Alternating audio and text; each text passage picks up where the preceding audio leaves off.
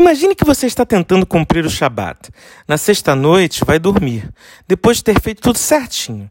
De madrugada, você tem vontade de ir ao banheiro e, por descuido, acende a luz. O que fazer? Opção A: acender a TV. Já que desrespeitou o Shabat mesmo, deixa para tentar na próxima semana. Opção B: deixa a luz do banheiro acesa e vai dormir. Desliga a luz quando acabar o Shabat. Já vou te contar a resposta, mas o que tem isso a ver com a paraxá da semana que passou? Bem, nesta paraxá, Deus fala sobre a oferenda de Peça. Alguns homens falam com Moisés que estavam impuros, pois tiveram contatos com mortos, o que não puderam dar a oferenda no tempo certo, pois estavam longe. Moisés pergunta a Deus o que fazer, e Deus fala a Moisés que haverá uma segunda chance em um período posterior. Sendo assim, vemos que Deus sempre nos dá uma segunda chance. A resposta correta para a nossa pergunta é a opção B.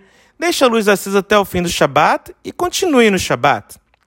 Além disso, vimos que uma nuvem ficava em cima do tabernáculo durante o dia e durante a noite, algo que parecia ser fogo. Quando a nuvem desaparecia, era um sinal de Deus para que o acampamento se movimentasse e para que as pessoas fossem para o local onde a nuvem pousava. Deus falava exatamente quando ir e para onde ir. E o que tem isso a ver com você? Muitas vezes você pode estar triste por não ter conseguido achar o amor da sua vida, ter se casado, por não ter conseguido aquela casa dos sonhos, por ainda não ter tido filhos, enfim.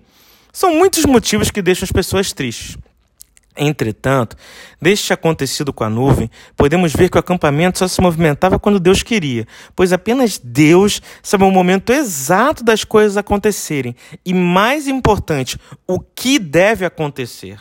Sendo assim, por pior que você ache que está a sua situação, lembre-se de três coisas.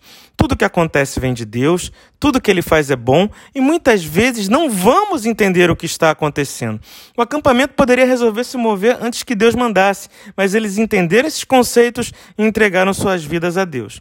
Sendo assim, lembre-se que Deus sempre te dá uma segunda chance e que Deus está com você o tempo todo, mesmo que você, por algum motivo ou outro, não perceba.